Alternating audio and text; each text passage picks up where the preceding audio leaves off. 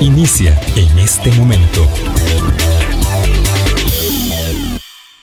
Colombia. Con un país en sintonía a las 8 en punto de la mañana. ¿Qué tal? ¿Cómo están? Muy buenos días, bienvenidas, bienvenidos a nuestra ventana de opinión hoy, martes 30 de agosto. Mm, la deriva de los acontecimientos de la elección del presidente de la Corte Suprema de Justicia deja claro que no hay, no hay una visión, una perspectiva, una adhesión favorable a ninguno de los dos aspirantes que tras cinco rondas no lograron obtener la mayoría de los votos de los compañeros para acceder a ese alto cargo. Don Fernando Salazar y doña Patricia Solano ya se sabía, aunque no lo dijésemos abiertamente, ya se sabía que eh, la puja iba a estar entre esos dos candidatos, uno magistrado de la Sala Constitucional, la otra vicepresidenta del Poder Judicial en este momento. Eh, lo cierto es que cuando estas cosas pasan en un cuerpo colegiado de esa ah, naturaleza y de ese calibre, lo que se estilaría en una política de alto vuelo es buscar una candidatura de consenso. Pero pareciera que ambos están determinados, contra viento y marea, en mantener el estado de la situación porque han señalado que van a buscar el apoyo de sus compañeros. Entonces esta será una semana de simplemente eh, negociación, negociación y más negociación, con una circunstancia particular, es que eh, no logran la cohesión necesaria y no lo van a lograr. Será muy difícil alcanzar eso eh, y ojalá pudiesen, y no quiero pecar de ingenua, observar el momento, la coyuntura la responsabilidad inmensa que tiene la Corte Plena para ir adelante con las reformas pendientes, y que son muchas y de gran calado, y encontrar en una candidatura de consenso con una figura de mucha altura, de mucho porte, eh, que pudiesen eh, encontrar entre ellos mismos, y ahí sí, tanto don Fernando como doña Patricia darían una muestra de muchísima altura respecto de sus propias y, legítimas aspiraciones. No hay por qué satanizar eh, la aspiración del acceso al poder, pero cuando éste se vuelve en una ah, razón por sí mismo, pues evidentemente hay algo que no camina bien. Ojalá, ojalá que ambos pudiesen eh, ceder en su aspiración y ojalá que hubiese un tercero eh, que pudiera amalgamar los votos necesarios y más que necesarios, no estoy hablando de 12 votos, sino más votos para hacer de la presidencia de la Corte Suprema de Justicia una eh, nominación con un cargo que tenga todo el peso necesario para ir adelante con las reformas que se necesitan en este mm, paral, en este basamento de la institucionalidad democrática. Don Elian Villegas, exministro de Hacienda, cuánto le agradezco el tiempito que me dio para empezar con esta em, introducción que no es la del tema que nos ocupa. No se preocupe, no le voy a preguntar sobre ese tema. Eh, y le agradezco además la, consideración de haber tenido que trasladar eh, la solicitud inicial de la entrevista, porque siempre aquí lo urgente nos va este, estableciendo la agenda, pero le agradezco mucho que como ex ministro de Hacienda y como ex presidente del Instituto Nacional de Seguros en esa doble condición, nos acompañe esta mañana para hablar temas de la agenda nacional. Muy buenos días. Muy buenos días, doña Vilma. Y eh, al contrario, yo quisiera unirme a ese llamado que hace usted en lo que tiene que ver con la elección de el presidente o presidenta de la Corte Suprema de Justicia. Mi condición de costarricense de abogado, eh, creo que en este momento se ocupa una figura que venga a aportar eh, ejemplo de vida, que venga a aportar experiencia, madurez, serenidad a un puesto.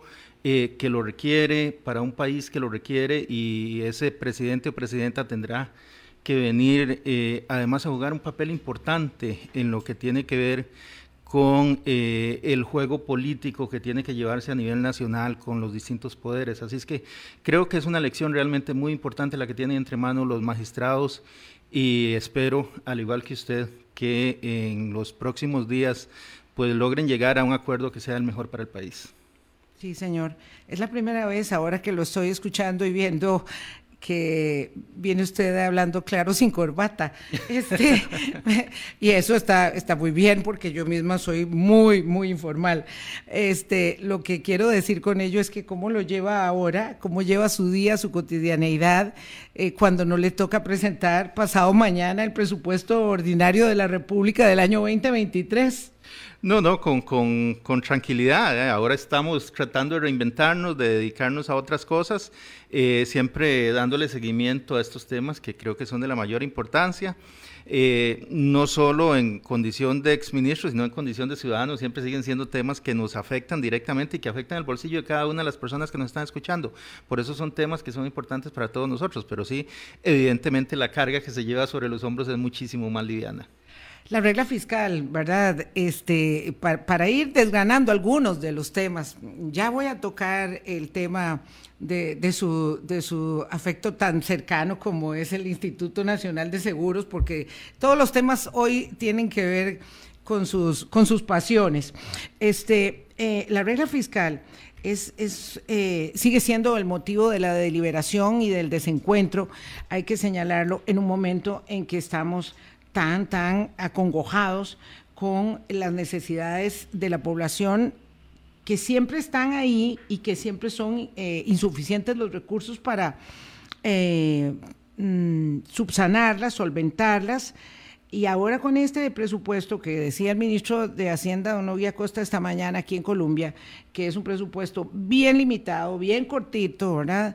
Es evidente que eh, está ahí en juego siempre lo social mm, y lo determinante que eso es en un momento como este, cuando necesariamente eh, hay que conseguir más recursos y es imperioso no, no disminuir esa inversión social. Bueno, pero, pero tal vez ahí, doña Vilma, si hay una diferencia de este presupuesto con los anteriores, y es que en lo social se vuelve fundamental los recursos de asignaciones familiares, y ya quedó claro que esos recursos no van a estar afectados por regla. Entonces, ahí estamos hablando de alrededor de unos 400 mil millones de colones que van a estar fuera de regla, y eso ya eh, viene a, darle un alivio enorme eh, al gobierno en esa materia. Así es que yo, yo lo que diría es que el tema social eh, va a estar bien. Ahora, hay que ver la importancia de la regla fiscal. Eh, y veamos el efecto práctico de la regla fiscal. Cuando nosotros llevamos el presupuesto del 21, estábamos llevando un presupuesto que se lo llevamos en septiembre del 2020, un presupuesto donde estábamos financiando menos del 50% con ingreso eh, corriente, con ingreso del Estado. es decir, más de la mitad de ese presupuesto se financiaba con deuda. Este presupuesto del 2022 es un presupuesto que nosotros llevamos donde el 53% del presupuesto se financiaba con ingresos del Estado, con ingreso eh, tributario, con impuestos, eh, lo cual nos decía que la, situación iba mejorando. Y le voy a quemar eh, una, una buena noticia a Don Nogui. El presupuesto del 2023 tiene que llevar alrededor de un 60% de gasto que viene del ingreso corriente del Estado. Wow. ¿Por qué? Porque estamos hablando de que el presupuesto de este año fue de 11.5, va a crecer un 2.56, estamos hablando de alrededor de 11.8 billones de colones que va a andar por ahí el presupuesto del 2023 y... ¿Cuánto, me dijo don Elian que estas cifras tan grandes? alrededor de 11.8 billones tiene que ser ese... 11.8 billones. Sí, es decir, entre 11.8 y 11.9, por ahí va a estar. Y, la Contraloría ya certificó que los ingresos van a ser 7.2 billones, entonces es una simple operación aritmética y verá que le da que un 60% de ese presupuesto es más, es tan sencillo como que si fuera 12 billones, el 60% de eso son exactamente 7.2 billones. o sea que la ecuación está cambiando. La ecuación está cambiando, las finanzas públicas siguen bien, van bien, y lo que es esencial es contener el gasto. Ahora, siempre va a, querer la gente gastar más, siempre van a querer los ministros gastar más, siempre se va a querer y se va a señalar que hay necesidades y las necesidades existen. Pero aquí es importante tener mucha disciplina en el tema del gasto y eh, es el elemento esencial, es el talón de Aquiles. Si nosotros soltamos el gasto, nos metemos en un problema todos, todos, no solo eh, la gente que está más afectada por, por una mayor necesidad en la parte social, sino que absolutamente todo el país se va a ver mal y vamos a empezar a tener problemas mucho más graves. Veamos cosas tan sencillas como la siguiente. Nosotros tuvimos el famosísimo hackeo eh, a finales del mes de abril. Eh, y hemos tenido, en Hacienda se tuvo esa afectación pues todavía no se ha salido del todo, pero se tuvo esa afectación que, que, llegó a tener una incidencia importante en los ingresos durante dos, tres meses por lo menos.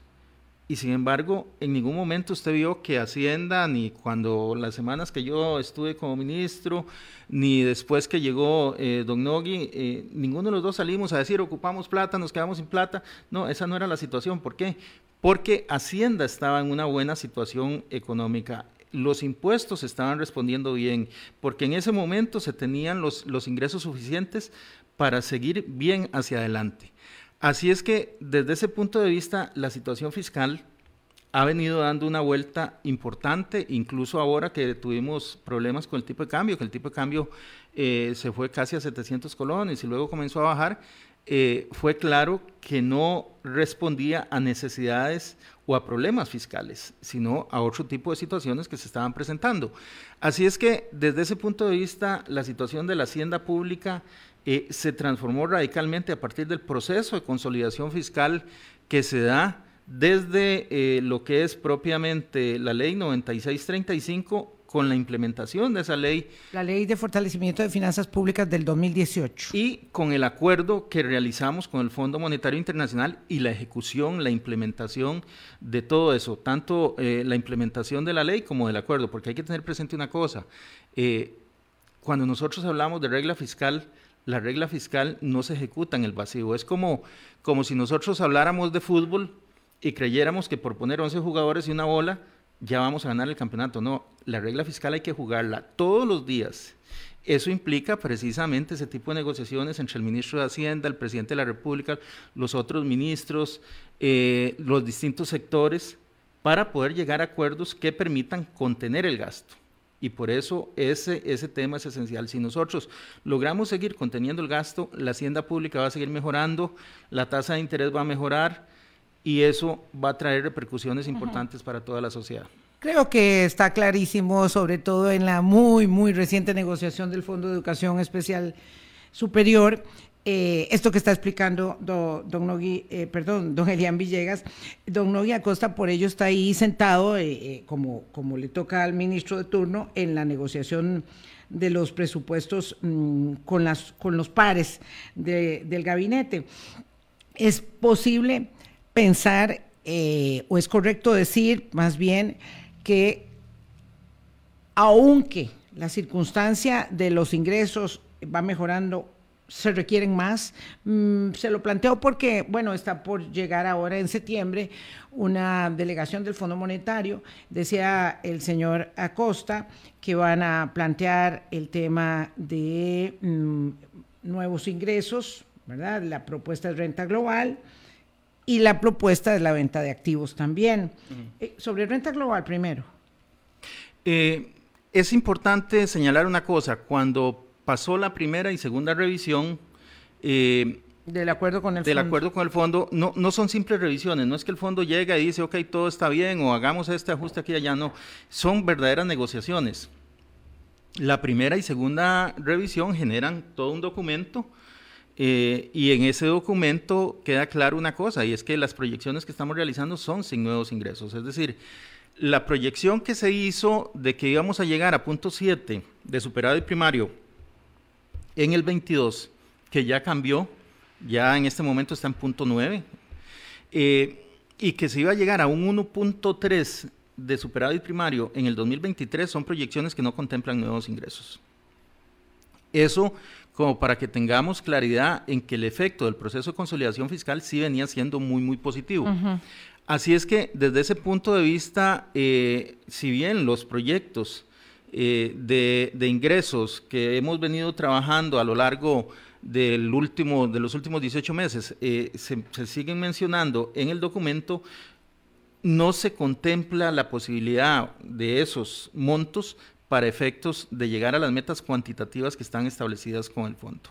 Ahora, en renta global habrá que esperar el proyecto, pero sí lo que está planteando, al menos lo que he visto en medios, es diametralmente opuesto a lo que nosotros señalamos por una razón. Nosotros señalamos renta global dual. ¿Qué significa renta global dual? Significa que las rentas del capital inmobiliario, es decir, los pagos de alquileres y las rentas del capital financiero, digámosle, lo que son los intereses, quedaban fuera de este proceso que lo que hace es juntar todas las rentas. Entonces, acá lo que se estaría juntando en el caso del proyecto que nosotros planteamos eran las rentas del salario y las rentas de los honorarios.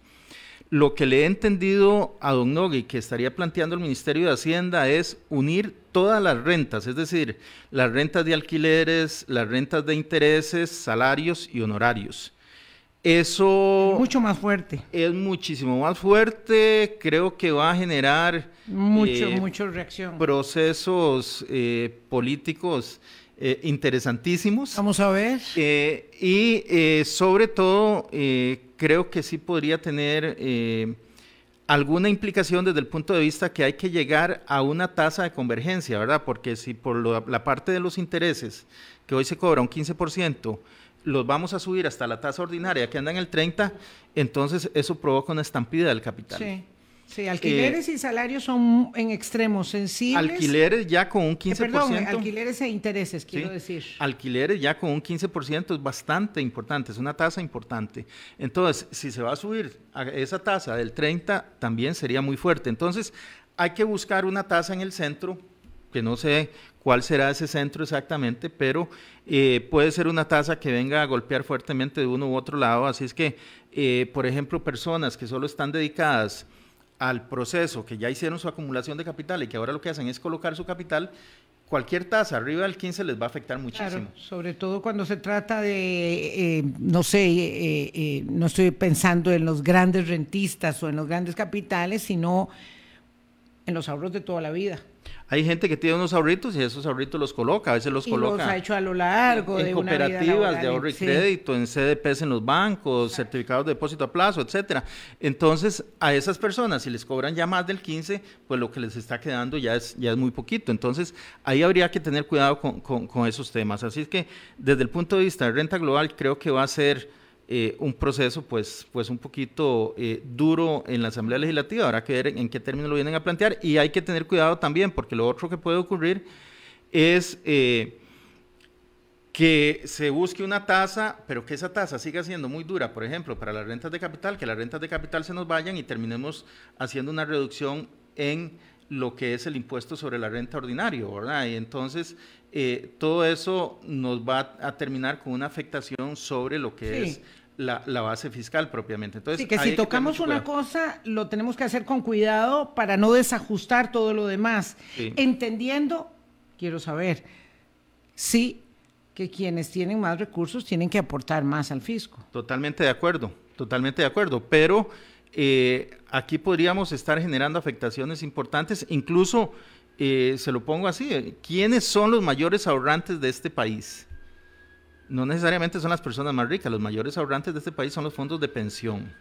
Y entonces, imagínense los fondos de pensión, bueno, que ya están exentos, pero ahí habría que revisar, por ejemplo, porque uno de los temas que probablemente van a revisarse ahí es eso, este, y entonces podrían no, pero eso no se puede tocar, don Elian. Bueno, no sé, no sé cómo estará la Sí, es que también realmente lo, que, lo que conocemos hasta ahora son generalidades de propuestas, ¿verdad? Porque claro, yo estoy aquí con los ojos muy abiertos entendiendo la diferencia entre renta global dual y renta global y eh, claramente deduzco de sus afirmaciones que usted está de acuerdo con la renta global dual y no con la renta global eh, pura y dura.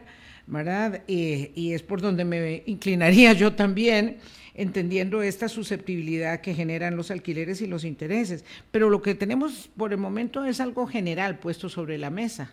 Lo, que pasa, doña Vilma, es que eh, quienes ya pasamos por situaciones complicadas en la vida pública, y aquí me refiero, por ejemplo, a la situación que se dio en octubre del año 2020, eh, tenemos claridad en que hay procesos que hay conflictos que uno puede administrar y que hay otros conflictos que es mejor no enfrentarlos, que, es, mejor, es mejor no, es mejor no generarlos. Entonces, eh, yo lo que creo es que eh, desde el punto de vista de, la administración de lo que es la política financiera del Estado, es importantísimo despejar el humo.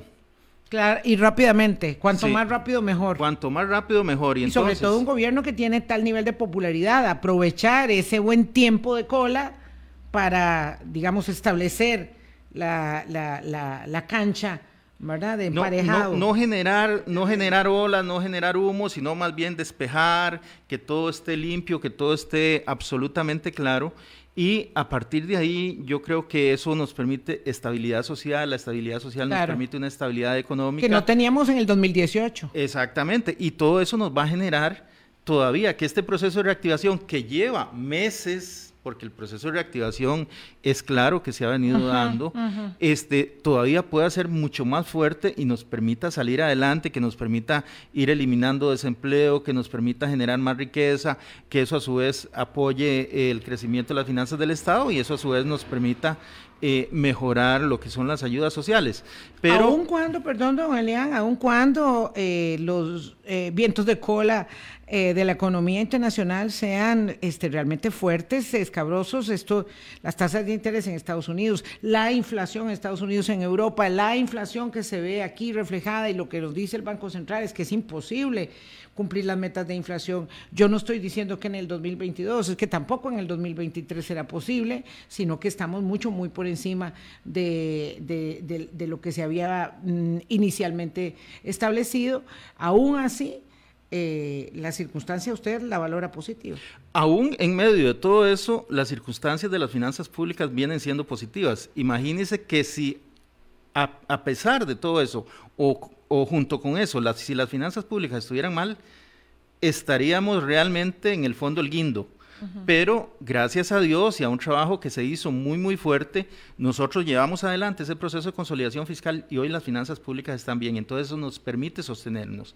Eh, y hay que tener presente que la economía nuestra también se ha portado eh, de una forma realmente extraordinaria, al punto que, por ejemplo, en Estados Unidos los dos últimos eh, trimestres la economía decreció. Nosotros seguimos creciendo, no a la tasa que veníamos, pero seguimos creciendo como economía.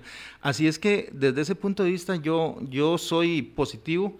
Eh, sé que esto puede ir en contra del criterio de muchos amigos economistas, pero yo siempre les digo que el problema que tienen muchos de los economistas es que ellos les dan una clase de psicología negativa todos los semestres mientras están en la universidad. Y nos la transmiten a todos. Eh, y yo creo que también hay que ver las cosas positivas que nosotros tenemos y en el tema de finanzas públicas hay elementos positivos. La economía nuestra ha tenido, y, por economía aquí hay que decir, el sector privado costarricense se ha comportado eh, a la altura y ha llevado adelante una labor muy importante, tanto en lo que tiene que ver con la parte de zonas francas, como la parte de turismo, como el régimen definitivo. En realidad todos se han estado aportando, algunos eh, han podido en, esta circunstancia aportar mucho más que otros, pero por ejemplo en turismo en este momento ya estamos eh, prácticamente con los números del 2019, ¿verdad? Prepandemia.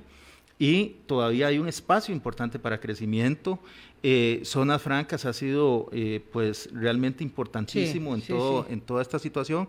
Así es que en general creo que la situación para nosotros, si bien la, la, inflación pues nos está afectando y nos va a seguir afectando, pero es una situación que dadas las circunstancias del mundo, es una situación que más bien eh, realmente eh, tenemos que verla desde el lado positivo. Permítame, don Elian Villegas, exministro de Hacienda, expresidente del eh, Instituto Nacional de Seguros. Hacemos una pausa, 8.24. Adiós rogando y con el más dando. La perspectiva de don Elian es positiva respecto de cómo se conduce la política eh, económica del país, mm, pero se requiere mucho, mucho dinero para seguir financiando el pago eh, de la deuda del país y ahí están los eurobonos y bueno, la venta de activos que también se ha considerado una alternativa. Ya volvemos. Hablando claro. Colombia. Con un país en sintonía, son las 8.26 minutos de la mañana. Conversamos con don Elian Villegas, ex ministro de Hacienda, ex presidente del Banco Central. Probablemente, perdón, del Instituto Nacional de Seguros, Dios mío este probablemente sea mm, para algunos de ustedes muy llamativo lo que van a oír a continuación de don Elian Villegas cuando me lo dijo, a mí me llamó la atención.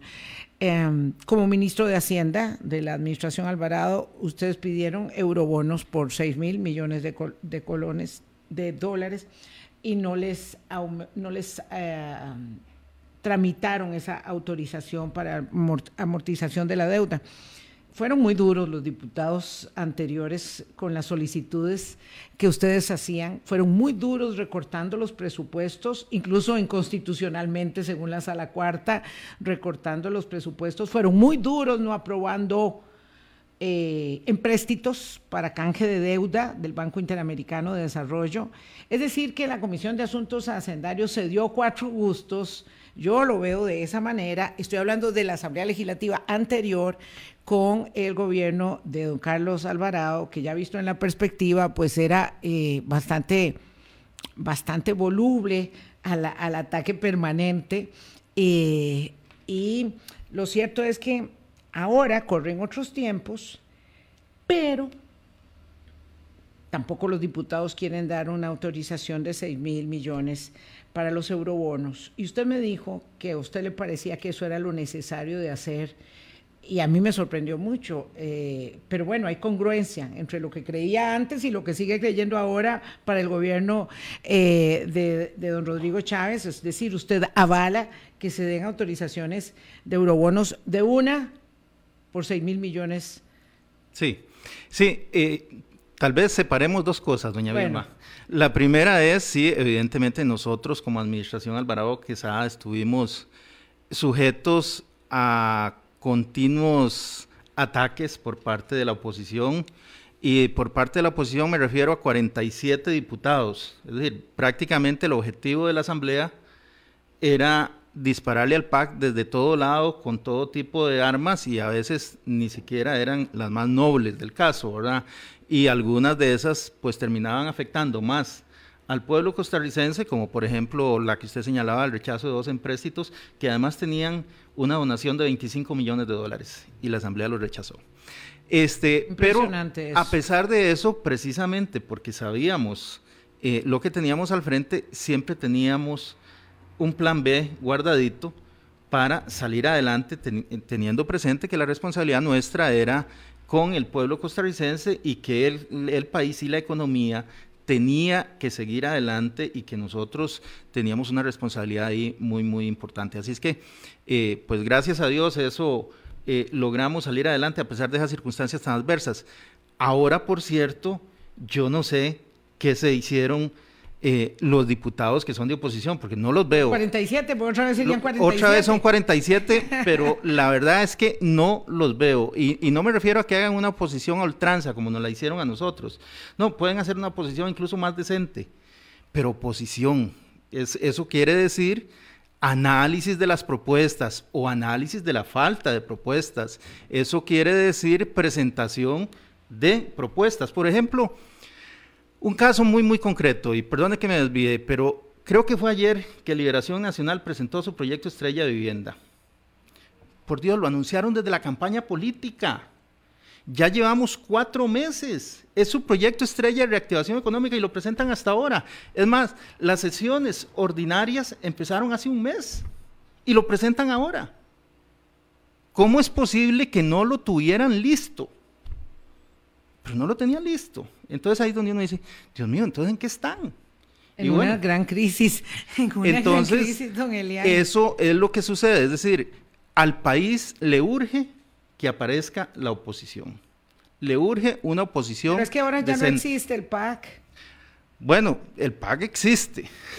Bueno, vamos, políticamente no, tenemos, está ahí. no tenemos diputados en la Asamblea, eh, pero... tanto existe que la semana pasada, y esto de verdad no tiene nada que ver con, con números, tanto existe que la semana pasada apareció una señora, una señora eh, este, que fue a, a decir lo que dijo de don Carlos Alvarado, don Rodolfo Méndez. Después digo que no, que nos dejemos de chismes y que sigamos adelante con lo que es debido. Pero bueno, pero esa señora fue llevada ahí eh, por Nueva República para hacer lo que hizo.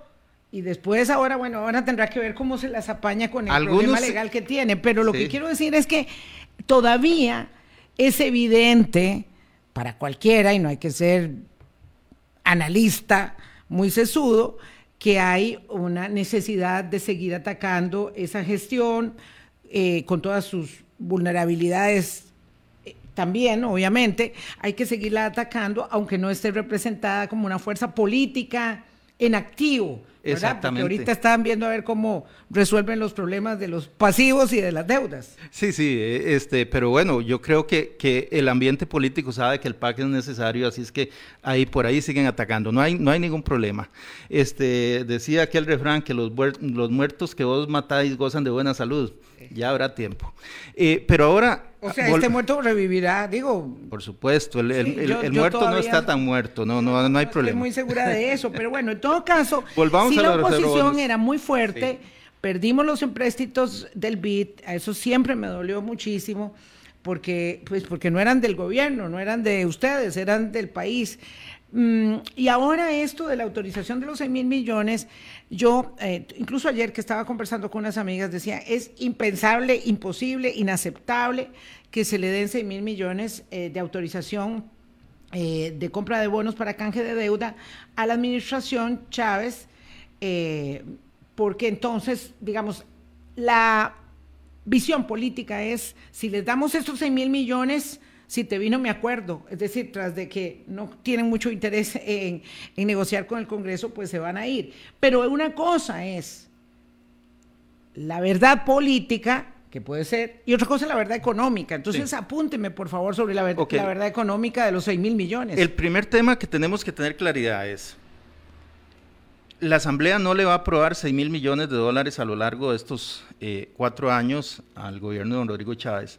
En realidad, sin aprobarle un, solo eurobono, quitemos la aprobación de los eurobonos, le va a aprobar alrededor de 14 mil millones en endeudamiento. Sí, sí, sí. Eso se lo aprueban los presupuestos. Sí. Entonces, no tiene ningún sentido decir es que le van a aprobar 6 mil millones de endeudamiento. No, le van a aprobar 14 mil millones, de esos 14 mil, 6 mil son eurobonos. Entonces, al final, alrededor de 8 mil millones de dólares es lo que va a tener que ir a buscar en otro tipo de empréstitos o en el mercado interno. Pero además, el proyecto que nosotros presentamos tenía la última emisión de 1.500 para el próximo gobierno, no para el gobierno de don Rodrigo Chávez, sino para el gobierno que asume en el 26. ¿Ah, sí? ¿Por qué? Porque lo que buscábamos es precisamente que el próximo gobierno no tenga que andar en estos eh, trabajos buscando a ver cómo financia eh, el inicio. Eh, y desde ese punto de vista fue que planteamos un programa. Por cierto, el último programa que se aprobó, creo que se le aprobó a don Edgar Ayales, eh, cuando él, él, era el ministro de Hacienda. Eh, sí, y ese fue un programa de cuatro emisiones. Entonces, desde esa oportunidad no han vuelto a aprobar... Eh, ¿A ustedes no les aprobaron nada? A nosotros no nos aprobaron y sí, el último que se aprobó fue ese. Ahora, ¿por qué es, es importante que el Ministerio de Hacienda sepa que puede ir al mercado a colocar estos eurobonos. Bueno, eso es fundamental porque le da tranquilidad al Ministerio de Hacienda y el Ministerio de Hacienda no se deja presionar internamente por la tasa de interés que tiene que pagar en y tampoco presiona al mercado interno y tampoco, nos presiona a todos los demás. Y eso, a usted que nos está oyendo en el carro, en la casa, eh, dirá, ¿y a mí qué? Bueno, es que si usted tiene un crédito, esto es lo que más le interesa a usted. Porque y todos tenemos un crédito. Cuando el Ministerio de Hacienda sale a presionar, cuando sale a presionar o se deja presionar, sube la tasa de interés y de inmediato los bancos van para arriba. Y cuando los bancos van para arriba, entonces le sacan más plata a todos ustedes que tienen créditos, eh, ya sea de carro, ya sea de casa, ya sean créditos productivos, para lo que es la producción nacional se vuelve más caro tomar créditos, eso implica que hay menos eh, empleo, que hay menos oportunidades de trabajo. Así es que el tema de la tasa de interés del Ministerio de Hacienda es uno de los temas más importantes para el bolsillo de todos los costarricenses y por eso es un tema que debe preocuparnos a todos. Los eurobonos le permiten al gobierno tener lo que llamo fondo de caja, le permiten tener una platica ahí para decirle, no señor, usted a mí no me viene a presionar.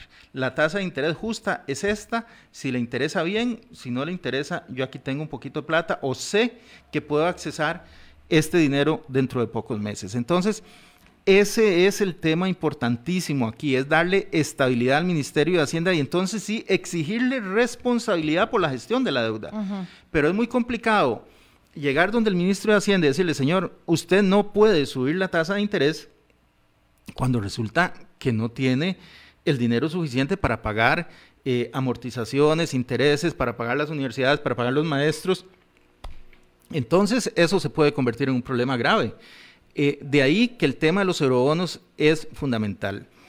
Eh, y por eso nosotros, eh, eh, en el caso concreto mío, pues yo estoy absolutamente de acuerdo con los 6 mil millones de una vez, porque además no es que va a salir a captar 6 mil millones de una vez, el proyecto dice las fechas en que se van a captar cada uno de, de esos tractos, por lo menos hay periodos en los que se dice...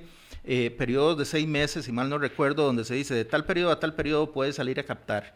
Eh, eso impediría que, por ejemplo, salgan ahora a captar eh, los 6 mil millones, ahora saldrían a captar 1.500. Eh, como unos 12, 18 meses después saldrían por los otros 1.500 y así sucesivamente. Pero el endeudamiento total del Estado lo define la Asamblea Legislativa cada año en el presupuesto, precisamente en el presupuesto que lleva el jueves, creo que es don Nogui Acosta a la Asamblea Legislativa, ahí tiene que llevar cuánto eh, ¿Cuánto es, que va a financiar con deuda? Claro. ¿Cuánto es el nivel de deuda que le está pidiendo a la Asamblea Legislativa que le apruebe? y dentro de eso están los eurobonos. Entonces, los eurobonos no representan ni un céntimo adicional de endeudamiento para el país. El endeudamiento lo define la Asamblea Legislativa en el presupuesto ordinario de la República. Don Elian, entonces, en su perspectiva, el argumento político, que puede ser válido, tendría que ceder frente al argumento puro y duro de lo que en términos económicos y de beneficio para el país representa esa autorización de 6 mil millones. Yo, yo lo que le diría, doña Vilma, es que la decisión, en la decisión que van a tomar los diputados, lo que van a valorar es si tienen una perspectiva país, si les interesa el país, si les interesa las finanzas públicas del país, o si simplemente tienen una perspectiva política de corto plazo en lo que quieren es ver cómo tienen del cuello al Ministerio de Hacienda y al Gobierno de la República. Lo está diciendo el exministro de Carlos Alvarado, el exministro de Hacienda de Carlos Alvarado, digo, por aquello, eh, que sucedió además en el cargo a don, a don Rodrigo eh, Chávez, hoy presidente de la República. Eh, vamos, tengo que hacer la otra pausa para hablar de venta de activos y para ello nos quedarán 15 minutos y no lo podemos desaprovechar, aunque todavía quedan cabos sueltos por todas partes. Gracias por eh, estar con nosotros. Pausa y regresamos. Hablando claro. Colombia. Con un país en sintonía, 8.40 de la mañana, don Elian Villegas, para nadie puede ser sorprendente que usted se oponga a la venta del Banco de Costa Rica y menos aún a la apertura al mercado accionario del Instituto Nacional de Seguros. Veamos eh, las argumentaciones.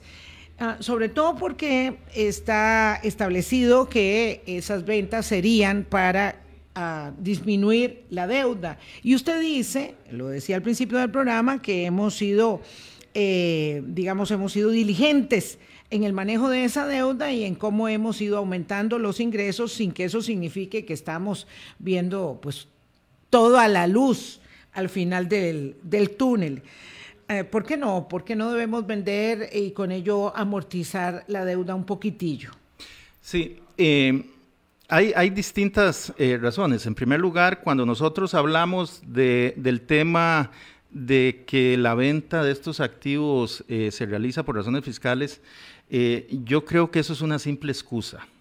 Eh, detrás de la venta de estos activos hay razones de orden ideológico, que yo creo que deben ser explícitas. Es decir, si alguien cree que lo mejor para el país es no tener empresas del Estado, que lo diga abiertamente y que proponga la venta, pero no escudarse en razones de orden fiscal para llevar adelante el tema de la venta de activos, porque en realidad eso es algo que no es cierto y no es cierto por lo siguiente.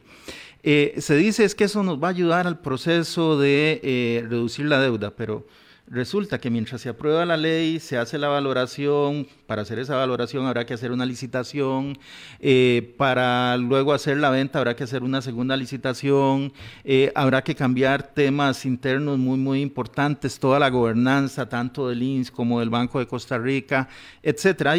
Multitud de cosas que hacer, eso nos va a tomar, vea, en, en, el, en, el, en el plano más favorable, digamos, de dos a tres años.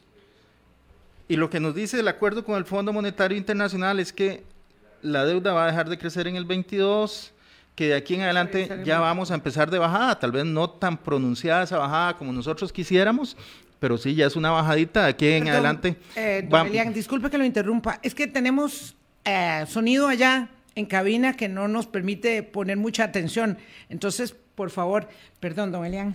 Sí, este, entonces ahí ya empezaríamos a bajar eh, en los niveles de deuda y al bajar esos eh, niveles de deuda, ¿en qué nos va a ayudar? Nos va a venir a ayudar además una suma que es relativamente pequeña. Es decir, estamos hablando que entre las dos cosas son alrededor de unos 2 mil millones de dólares, según las valoraciones que aportó eh, el señor presidente. Entonces, eh, ¿para qué generar todo un espacio de discusión nacional, toda una confrontación eh, social y política por algo que va a llegar de aquí a dos, tres años, cuando ya incluso el acuerdo con el fondo va a haber terminado, cuando ya la situación fiscal del país va a estar mucho mejor?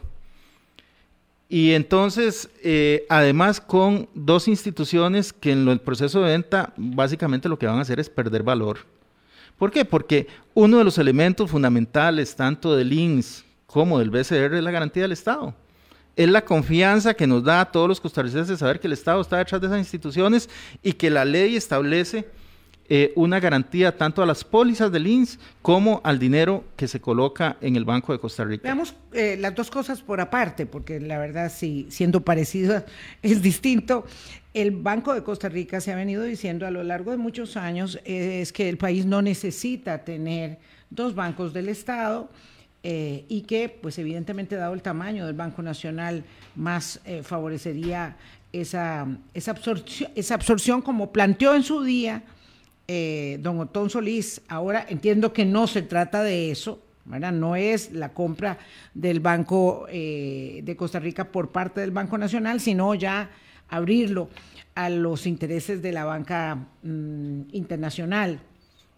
Y evidentemente, pues hay atractivo para, para esa venta. Ahí es donde usted establece el elemento mm, ideológico y no de amortización de deuda que puede sustentar esa propuesta? Totalmente. Vea, que, por ejemplo, el Banco de Costa Rica, el Banco de Costa Rica es un banco que en este momento ya, a estas alturas del año, ha generado un poco más de 40 mil millones de utilidades. Eh, es un banco que ha venido trabajando bien, que se ha venido generando ingresos importantes, utilidades importantes. Eh, y cuando nosotros hablamos del sector financiero, estamos hablando de un sector que es importantísimo para el desarrollo nacional y donde además se concentra mucha riqueza. Es decir, el grupo financiero en general es un grupo donde se generan utilidades de forma importante. El tema es, nosotros como Estado tenemos hoy dos bancos. Si los, tenemos los dos bancos, si los dos bancos nos generan ganancias. ganancias, ¿por qué razón tenemos que vender uno de ellos? Ahora, yo sé que la gente dirá, pero es que los dos bancos no nos están dando el servicio que queremos. Sí, pero eso es un tema aparte. Es decir, lo que hay que hacer, y aquí tengo que decirlo con toda claridad, creo que más con el Banco Nacional que con el Banco de Costa Rica, es realmente plantárseles y definirles cuál es el proceso que tienen que llevar adelante, porque tienen conflicto de agencia muy importante. Y por conflicto de agencia hay que entender que es cuando no existe una relación entre lo que quiere el dueño y lo que quiere la administración, entonces la administración hace lo que le da la gana. Y creo que aquí sí hay que poner una rienda y jalarla y decirles, no señores, ustedes van por esta senda porque esta es la senda del desarrollo nacional que se ha establecido en el Plan Nacional de Desarrollo. Se lo tiene que decir el propietario que es el, el, Consejo, de, gobierno, Pero va más allá de eso, porque el gran problema que tenemos es que hay una disociación entre lo que puede hacer el Consejo de Gobierno y lo que hoy día hace, por ejemplo, el CONACIF. Entonces, los bancos son más eh, están más sujetos a lo que les diga el CONACIF que a lo que les diga el Consejo de Gobierno. Es que me da pánico que, sea de que sea de otra manera. Sí debería ser de otra manera, porque es la asamblea de socios. Y, déjeme decirle una cosa, doña Vilma. Eh, yo, yo también vengo de la regulación, yo he trabajado en la regulación. Y he trabajado en la otra parte, que no es la regulación. He estado también directamente eh, en lo que tiene que ver eh, con asesoría a empresas que están en los mercados y he estado en el INS y, en, puesto de bolsa y en SAFIS.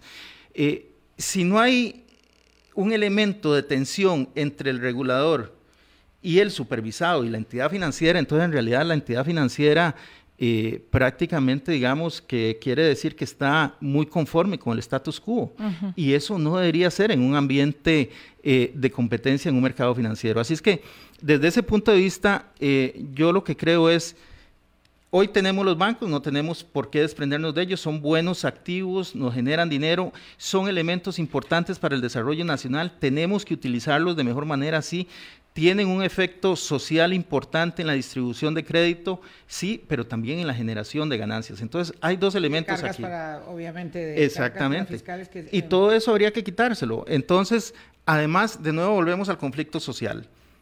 Eh, uno de los temas importantes de los bancos es que los bancos le aportan una parte de sus ganancias a las cooperativas. ¿Están dispuestas las cooperativas a, renunciar a estas ganancias? Mm, le contesto una vez, no. Por supuesto que no. Entonces, vamos a un conflicto con las cooperativas. Eh, de aquí sale dinero para la Comisión Nacional de Emergencias. ¿Tenemos dinero en, el Ministerio de Hacienda para llevarle a la Comisión Nacional de Emergencia? Probablemente eh, no es la mejor forma, pero, pero empezamos a ver una serie de problemas que se presentan y una serie de conflictos que se van a ir generando. Y entonces, lo que hay que tener claro es que no hay una legitimación para plantearle eso a la gente. ¿Cómo se, se habría legitimado esto? Discutiéndolo en la campaña. Esto es uno de los grandes Un argumento contundente que lo sustente, dice usted. Sí, exactamente. Estos temas se discuten en campaña política. Entonces, en campaña política, el presidente sale, gana la elección y dice, ok, tengo un mandato popular y ese mandato popular dice, yo voy a hacer esta apertura. Pero resulta que hoy llega y no sale con eso, entonces la gente, pues, de alguna forma lo que dice es, ¿por qué razón lo plantea hasta ahora? Habrá mucha gente que probablemente si lo hubiera planteado antes habría votado por él. Otra no habría votado por él si lo hubiera planteado antes. Tengo mis dudas, pero en todo caso, don Elian, eh, la apertura ah, del eh, Instituto Nacional de Seguros, 49% de las acciones, está basado, sustentado en el hecho de que las operadoras de pensiones eh, tengan más donde invertir y no jueguen, como dijo el presidente de la República, estén haciendo apuestas en el mercado internacional, algo así como estar jugando ruleta en el mercado internacional. Eso dijo el presidente de la República, eh, porque no es una buena idea, quedaría en manos nuestras, de los costarricenses. En, primer lugar, hay que tener claro que es una privatización, ¿verdad? el hecho de que se diga que va para los fondos de pensión no quiere decir que siga siendo público, se privatiza. Eh, ese es un primer elemento. Al privatizarse pierde la garantía del Estado. En segundo lugar, yo no entendería que los fondos de pensión digan, bueno, yo voy a ir ahí, pero, pero sígalo manejando usted. No, se cambia la gobernanza. Evidentemente los fondos de pensión van a decir, ok, yo entro ahí, pero vamos a buscar eh, a ver cómo cambiamos la gobernanza de esto y cómo lo empezamos a manejar. 49% que no me permite a mí mandar y tomar la decisión de mayoría. Eh, tampoco implica quedarme al margen de las decisiones. No, perdón, pero, pero si, si yo estoy detrás del 49% antes de poner un peso ahí, prácticamente tomaría control de esa empresa. Es decir, sí, porque lo otro sería inaceptable porque esa es la plata de nosotros. Sí, si Digo, nosotros los ahorrantes del fondo de pensiones. Si usted va a llegar con el dinero a la mesa, usted dice en qué condiciones se sienta a la mesa, si no, no se acerca. No, no la pongo la plata. Eh, y no creo que sea como para generarle mayores opciones de inversión a las operadoras de pensión, porque las operadoras de pensión pueden invertir en mercados internacionales, de hecho ya lo están haciendo, pueden invertir. el presidente dice que eso es una apuesta y que están perdiendo plata y usted sabe toda la discusión alrededor del pues sí perdieron plata, digamos, sí perdieron plata, algunas eh, probablemente no, no fue el mejor momento para ir al mercado internacional, pero, pero es parte de lo que tiene que ocurrir. Bueno, es que habrá momentos en que ganarán. Apareció una guerra. Habrá momentos en que ganarán dinero afuera y eso compensará un poquito, pero, pero no creo yo que en el tema del INSS propiamente, con todo el impacto que tiene el INSS, vea, el, INSS desde el 2016 hacia acá ha tenido utilidades brutas por más de 100 mil millones al año. Cuando yo oigo hablar de ese, de ese tema de 600 mil millones, algo así que habló el 49%, es decir, ¿de qué estamos hablando al final? Eh, una entidad... 200 de más de 100 mil millones de colones al año. 100 mil millones. De colones al año en utilidad bruta. Eh, el, INS, el INS eh, en los últimos 6, 7 años le ha entregado a la caja más de 15 mil millones de colones. El INS le entregó 75 mil millones a todos los costarricenses para el tema del bono proteger sí, sí. y ya se los repagó. Recuerden que en esa ley se incluyeron algunas condiciones de repago de eso y eso ya se lo repagó el INSA es una muy buena empresa, es un buen negocio con un impacto social pues sí, no es fuertísimo. no, es, no, es, banal porque, porque esa no se planteó en la, en la venta. Y entonces ahí es donde nace un poco la pregunta, ¿por qué se quiere vender dos negocios que son dos muy buenos negocios para el Estado? Es decir, y nos vamos a quedar entonces Porque el Estado no debe ser el que tenga empresas. ¿Y por qué no debe ser? Ese es un tema ideológico. Exacto. Es un tema absolutamente ideológico. Entonces, discutamos el tema ideológico, pero no nos pongamos a cubrir ese tema ideológico con velos eh, fiscales, porque esos velos fiscales no son ciertos. Aquí lo que hay es una decisión de alguna gente que dice que el Estado no debe tener esos negocios, que deben estar en el sector privado, que el sector privado se debe ganar esos más de 100 mil millones al año de aquí en adelante, que no tiene por qué ganárselos el INS. Eh, lo que dice es que el negocio del Banco de Costa Rica, los 40 y resto de miles de millones, que probablemente van a ser 60, 70 mil millones a final de año, eh, tienen que ganárselos los privados. Es, es legítimo discutir eso, pero que los sin velos. gracias, don Elian. Muchas gracias por haber venido, de verdad, muy interesante anotar eh, todas estas aportaciones al debate público y bueno, vamos a buscar otra cara de la moneda. Don Elian Villegas, ex ministro de Hacienda, ex presidente del Instituto Nacional de Seguros. Buen día. Muy buenos días y muchas gracias a usted, doña Vilma. Gracias. Buenos días, pásenla bien, cuídense mucho. Hablando claro, hablando claro.